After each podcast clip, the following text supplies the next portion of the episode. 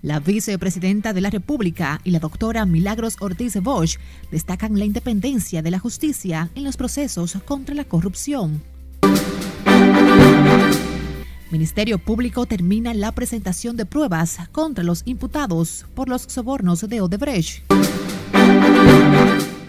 El COVID ataca de nuevo en la Cámara de Diputados, con legisladores y empleados contagiados por la enfermedad. Y los arroceros y productores de carne justifican las alzas denunciadas por los comerciantes.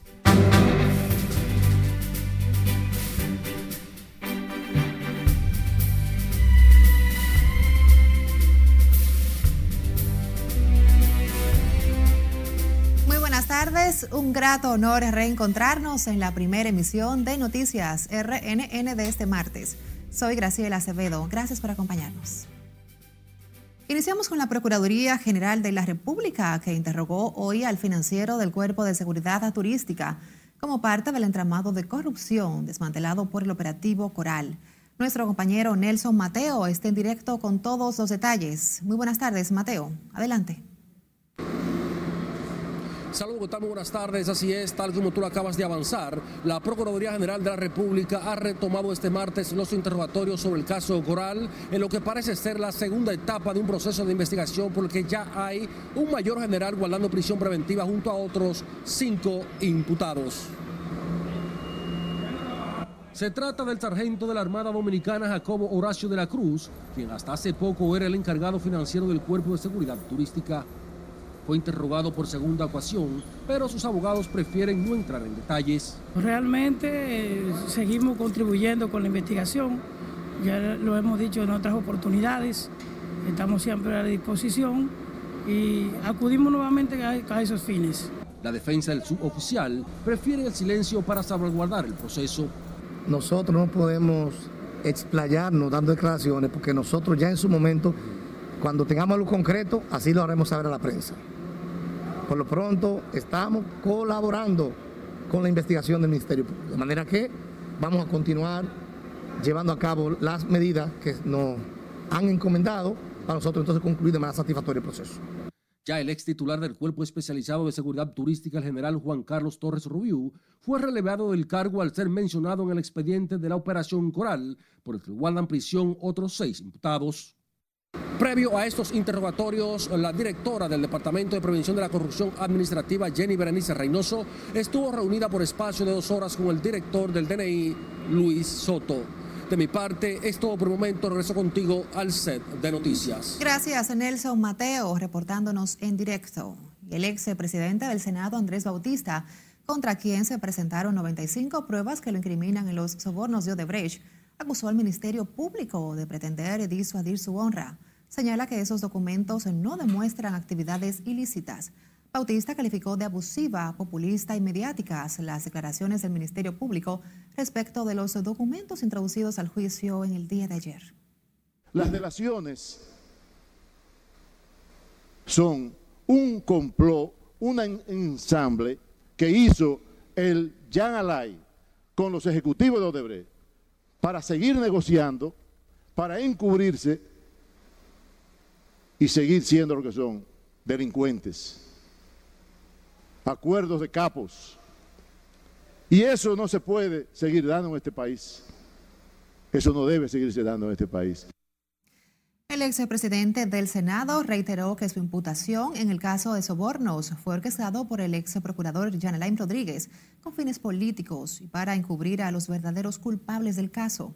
Recordó que en la campaña del 2016, como presidente del Senado, presidente del PRM más bien, denunció ante la Fiscalía del Distrito Nacional a Joao Santana y su esposa, luego detenidos en Brasil por lavado de activos.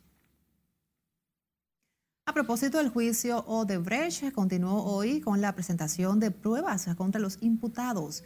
Este martes tocó a las pruebas contra el ex director de INAPA, Roberto Rodríguez, que justificó el incremento del patrimonio.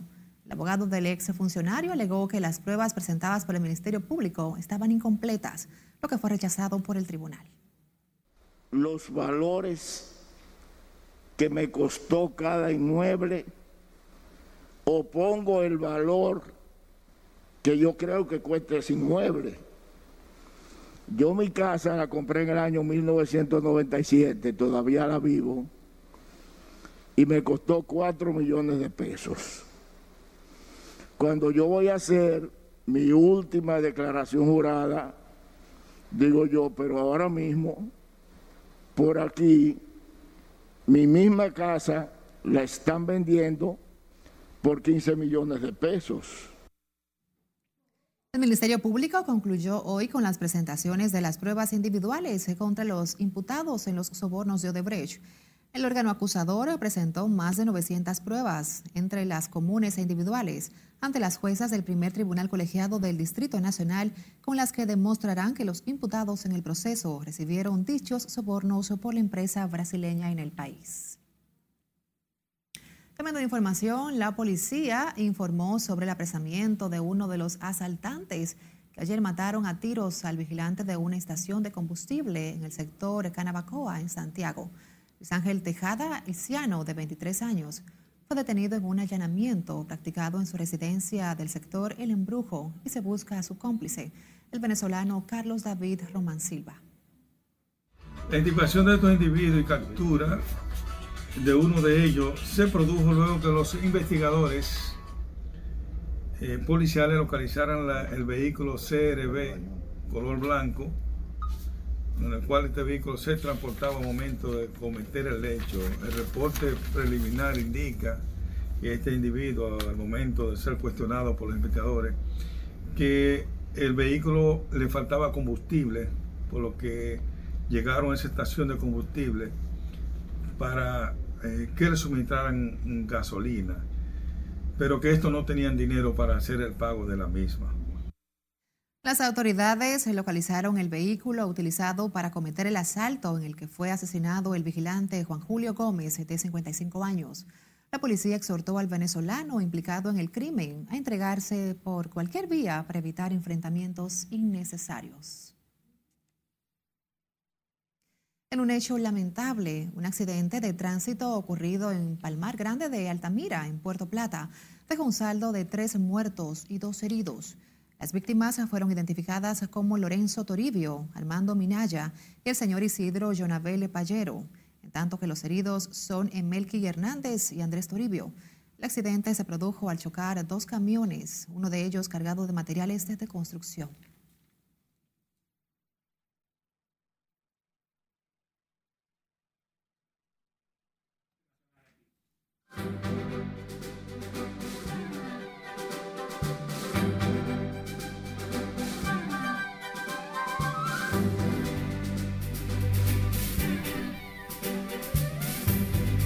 Abrimos panorama internacional con un joven de 19 años. Abrió fuego en una escuela de la ciudad rusa de Kazán, matando al menos a 11 personas y 21 resultando heridos, algunos estudiantes en estado crítico. Nuestra compañera Cesarina Ravelo nos pone al tanto de este y otros temas en el resumen internacional de RNN. El grave hecho se produjo al interior de una escuela en territorio de la Federación de Rusia. El atacante ha sido detenido, un joven de 19 años que tenía armas registradas oficialmente. Se graduó de esta misma escuela hace cuatro años. El joven homicida al ser interrogado dijo que se creía un dios y que hace dos meses un monstruo comenzó a despertar en él y empezó a odiar a todos. Múltiples cohetes lanzados desde la franja de Gaza hacia la ciudad israelí de Ascalón fueron interceptados por el sistema de defensa de misiles cúpula de hierro, según anunciaron las fuerzas de defensa de Israel, en tanto que un dron registró los bombardeos de las fuerzas de defensa de Israel contra más de 130 objetivos en la franja de Gaza en respuesta al lanzamiento de cohetes por parte del movimiento Hamas. Al menos 30 palestinos murieron, entre ellos nueve niños. Un barco de la Guardia Costera de Estados Unidos hizo aproximadamente 30 disparos de advertencia, mientras un grupo grande de lanchas rápidas de la Armada del Cuerpo de la Guardia Revolucionaria Islámica de Irán realizaba maniobras cerca de buques de guerra estadounidenses en el estrecho de Hormuz, dijo el portavoz del Pentágono John Kirby. Seis buques de la Armada de Estados Unidos escoltaban un submarino de misiles guiados, el USS Georgia, cuando se encontraron con un grupo de 13 botes de ataque rápido del cuerpo de la Guardia Revolucionaria Islámica. En Colombia, el presidente Iván Duque no logró un acuerdo con los promotores de las últimas protestas que han dejado muertos y heridos.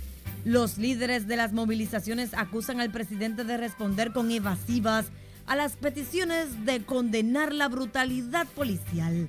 Para la próxima jornada se esperan movilizaciones masivas en el marco del paro nacional. Y terminamos en la India, donde muchas personas están recurriendo a tratamientos alternativos contra el coronavirus, como aplicarse sobre la piel una mezcla de esteircol y orina de vaca, creyendo que eso les ayudará a evitar el COVID. Los creyentes están acudiendo a los refugios para vacas una vez a la semana para cubrir sus cuerpos con esteircol y orina con la esperanza de que esa mezcla fortalezca su inmunidad o les ayude a recuperarse del COVID-19. En las internacionales, Cesarina Ravelo, RNN. Las autoridades de aduanas y protección fronteriza de Estados Unidos interceptaron una yola en la que tres dominicanos trataban de introducir 725 kilos de cocaína al noreste de Aguadilla embarcación se desplazaba por la costa oeste de la isla con la droga cuyo valor estimado es de 21 millones de dólares, según las autoridades norteamericanas.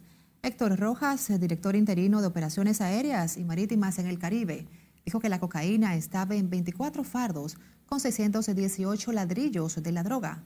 Explicó que se trataba de una yola con un solo motor y que sus tres ocupantes de nacionalidad dominicanas fueron entregados a la DEA para investigación y enjuiciamiento. La directora de Ética e Integridad Gubernamental, Milagros Ortiz Bosch, dijo que la justicia, Cámara de Cuentas y la Junta Central Electoral son ahora independientes, una cultura que se estaba promoviendo desde el gobierno. Nuestra compañera Siledis Aquino con la historia.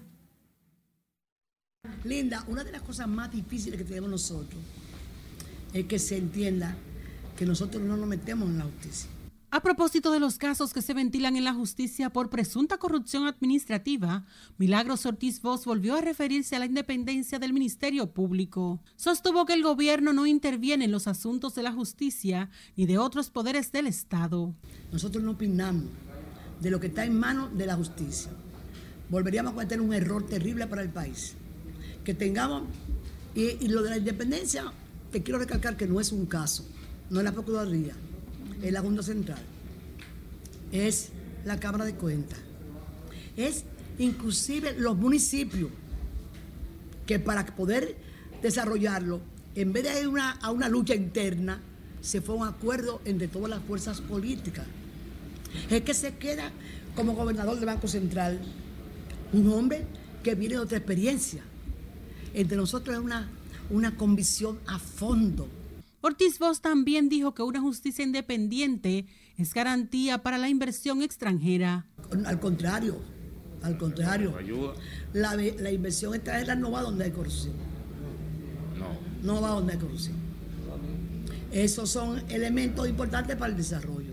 La doctora Ortiz Voss visitó hoy la sede del CODIA lo que aprovecharon los directivos del gremio para reclamar el pago de 23 millones de pesos a sus afiliados. El Estado, eh, a través de las instituciones que están involucradas en el mismo, pudiera cumplir con un proceso que, es histórico en el país. Eh, incluso la misma doctora acaba de hablar al principio de que por la falta de planificación y el mal manejo de los presupuestos en algunas instituciones no se le cumple a tiempo a los colegiados. La directora de Ética Gubernamental solicitó al CODIA ser parte de las iniciativas de transparencia del gobierno. Sila Aquino, RNN. Iremos a la zona norte, a Santiago, donde ha causado revuelo la cancelación de importantes funcionarios de la corporación y el acueducto Corazán y la renuncia del presidente de su consejo directivo, el empresario Carlos Alfredo Fonder Victoria. Junior Marte con más. En Corazán nadie quiere hablar sobre una crisis que ha provocado cancelaciones y renuncias. También tenemos a, INAPA. Su director Andrés Burgos niega el malestar, pero no ha dado la cara. Lo hizo a través de un documento en el que niega sean 11 los desvinculados, entre ellos funcionarios de las áreas administrativa, financiera y operativa del acueducto de Santiago. Burgos dice en el documento que las 15 direcciones de Corazán están trabajando de manera normal. Sin embargo, este lunes presentó renuncia el presidente del Consejo Directivo, el empresario Carlos Alfredo Fonder Victoria, designado mediante decreto 405 en agosto del año pasado. Fonder Victoria dice que esa posición estaba limitando su empresa del sector construcción, a través de la cual es suplidor del Estado. En Santiago, Junior Marte, RNN. Mientras tanto, profesores de las escuelas del Gran Santo Domingo protestaron hoy frente al Ministerio de Educación para rechazar la presencialidad en las escuelas, mientras que la docencia en otros 21 municipios de manera semipresencial, votada para este martes, se dejó sin efecto, porque las autoridades preparan el protocolo para la nueva etapa del retorno a las escuelas. Margaret Ramírez nos pone ahora al tanto en directo desde el Ministerio. Buenas tardes, Margaret. Gracias, así es. Muy buenas tardes. En momentos en los que se espera que el Ministerio de Educación dé a conocer el nuevo protocolo de vuelta a clases, maestros del Gran Santo Domingo rechazan esta situación, alegando que todavía no estamos por debajo del 5% de positividad. Se manifestaron frente a la sede educativa para señalar que los planteles no cuentan con las condiciones sanitarias para recibir estudiantes a dos meses de cerrar el año escolar que no están creadas las condiciones. En los centros educativos no hay ni agua. lo que toca enviar a los centros educativos para la parte de, la limpieza, del aseo, de la parte de descentralización, no está llegando a los centros. Por eso hoy tenemos un grupo de directores que, no, que se, se hablan una oreja y no se alcanzan la otra. Porque no es como dicen las autoridades, que a veces hacen un plan piloto, te ponen un protocolo muy bonito en el papel, pero que en la realidad en los centros educativos es muy distante los invitamos a que vayan a los centros educativos para que vean las condiciones, para que vean en qué centro, si el director está endeudado, pagando hasta el teléfono con sus recursos, que muchos han caído en cicla. Mientras el Ministerio de Educación suspendió este martes la entrada a la modalidad presencial de unos 21 municipios para concentrarse en un protocolo para la normalidad docente. También necesitamos concursos, porque los docentes estamos teniendo cuatro y cinco sesiones, un solo docente, por la falta de maestros. Frente al Ministerio de Educación, los profesores exigieron al ministro Roberto Fulcal la entrega de tecnológicos a estudiantes y docentes, aumento salarial y concurso de oposición. Los docentes entregaron al Ministerio de Educación una comunicación y llaman al ministro a tomar en cuenta estas sugerencias para garantizar el buen retorno al nuevo año escolar. Es todo lo que tengo por el momento. A retorno contigo al estudio. Gracias, Margaret Ramírez, reportándonos en directo desde el Ministerio de Educación. La vicepresidenta de la República y coordinadora del Gabinete de Salud reveló que más de 129 mil personas se vacunaron en el inicio de la jornada para mayores de 18 años, lo que contribuye a un récord que permitirá cumplir con la meta de las autoridades en la lucha contra el COVID. Cesarina Ravelo nos amplía. Es una manera de que cada joven, en el caso de su pregunta, pues sea responsable con ellos y con sus familiares. La licenciada Raquel Peña dijo que los más de 1.300 centros de vacunación que funcionan a nivel nacional continúan abarrotados de personas que buscan inocularse. Asimismo, informó que el presidente Abinader le ha encomendado conseguir más vacunas lo antes posible y llamó a los más jóvenes a acudir con sus familiares a los centros de vacuna. Y en la medida que sigamos haciendo todo el esfuerzo que el presidente Luis Abinader pues nos ha delegado para conseguir más cantidad de vacunas lo antes posible, seguirán acudiendo de manera masiva. La coordinadora del Gabinete de la Salud supervisó este martes el centro de vacunación instalado en el Congreso Nacional. Agradeciendo a todo el pueblo dominicano y a todas las personas que están trabajando en esta gran jornada nacional de vacunación, es un ejemplo más que damos como patriotas. Sobre la ley de vacunas aprobada en el Congreso, dijo que no obliga a nadie a inocularse. Abordada sobre los casos de corrupción que se conocen en la justicia, el último, el de la operación Coral que envió a Anajayo a un mayor general activo y otras cuatro personas, argumentó que eso lo hace la independencia del Poder Judicial. Es que tenemos un ministerio público totalmente independiente y nosotros seguimos realmente pues enfocado en todo lo que a nosotros nos corresponde como lo que es el Poder Ejecutivo. La vicepresidenta de la República también se refirió a las discusiones en marcha para la modificación de la Ley de Seguridad Social. Cesarina Ravelo, RNN. A propósito, el COVID continúa afectando a congresistas, donde ayer se inauguró un centro de vacunación. Presidente de la Cámara Baja, Alfredo Pacheco, confirmó que al menos cuatro miembros del organismo están contagiados con la enfermedad y uno hospitalizado. Se informó que el diputado José Francisco Santana, de Santo Domingo Este, está recibiendo atenciones en un centro médico por el COVID, mientras que Gilberto Balbuena, del PRM, Víctor Manuel Fadul y la Antigua del PLD y José Francisco López Chávez del PRD se encuentran aislados en sus respectivos hogares. Varios legisladores, tanto senadores como diputados, se han contagiado de COVID-19 desde el inicio de la pandemia.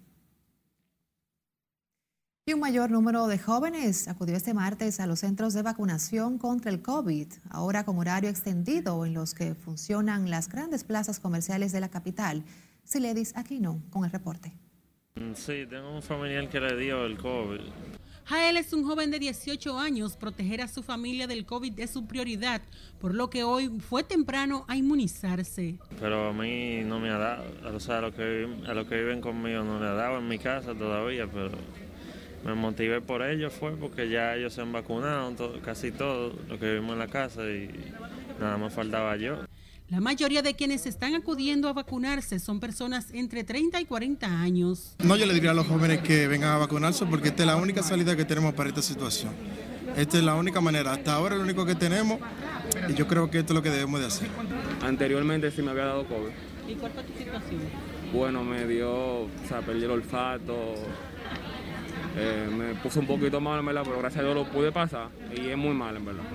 Los médicos mantienen el llamado y la recomendación a la población para que no se descuide con la enfermedad. Pero en general se está desarrollando muy bien, está, está la, gente, acudiendo con mucho civismo, con mucha serenidad, con mucha tranquilidad. Se ponen un poquito nerviosos adentro, más que, los, que nuestra población mayor, pero, pero bien, gracias a Dios. Los centros de vacunación que operan en plazas comerciales han extendido el horario de vacunación hasta las 8 de la noche en un esfuerzo de las autoridades de salud para ampliar la cobertura de la jornada. Sila Disaquino, RNN.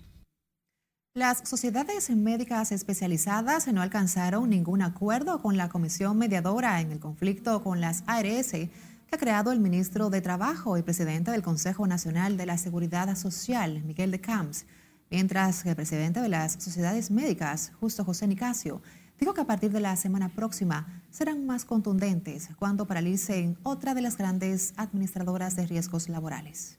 Claro, continuaremos con Mafre y otros más, pero no vamos a desmontar a Mafre tampoco. No es que son siete días para Mafre, no, es Mafre y otras más que vamos a agregar después de, que concluya este paro. Si no es que el presidente de la República que debe, porque este es un problema que afecta a la población dominicana, a los trabajadores, a los usuarios que religiosamente pagan sus derechos.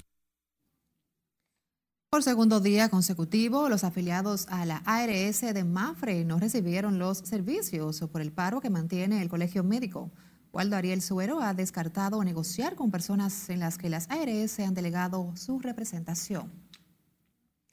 Productores de carne y arroz atribuyen las alzas de los últimos meses a la sequía y la cadena de distribución, entre otros factores. Laura Lamar con más. Es decir, que la libra de arroz debe estar a nivel de, los procesadores de 23 pesos por ahí.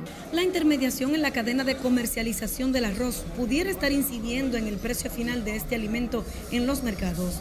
Es la respuesta de productores arroceros ante las alzas que se han reportado en los precios del cereal a pesar de la buena cosecha. Para mí que será la cadena de distribución, porque a nivel de, de, productores sí ha habido este año un mejor trato al productor. las taras y, y las penalizaciones han sido mínimas y quizá eso a los procesadores le haya significado un poquito más de, costo de, producir, porque sí ha habido más competencia entre los procesadores. En tanto que los ganaderos reconocen que las carnes y la leche también experimentan incrementos en sus precios. La sequía es su justificación. Es decir, lo que pasa es que parece que por el efecto de la sequía, eso también eh, ha contribuido a que los mataderos tengan escasez de ganado y, ha aumentado también, porque con... Eh, el aumento del dólar, ¿me entiende? Pues el precio del ganado se ha aumentado. Los productores de carnes, arroz y otros alimentos participaron este martes en el diálogo sobre el sistema alimentario en la Junta Agroempresarial Dominicana, la Prilamar RNN. El director ejecutivo del Sistema 911, general de brigada Vicente Mota Medina, rechazó que se estén deteriorando los servicios de ese sistema de emergencias como denunció el ex procurador Francisco Domínguez Brito, mientras ciudadanos consultados valoraron como efectivo el servicio que ofrecen a la población. Margaret Ramírez con la historia. Yo pido formalmente, señor presidente Abinader, intervenga el 911, intervenga el 911. El general de brigada Vicente Mota Medina, director ejecutivo del sistema 911, utilizó la red social Twitter para responder la denuncia del ex procurador general de la República. Hoy están llegando 25, media hora. Hoy están muriendo. Muchos pacientes están muriendo, presidente.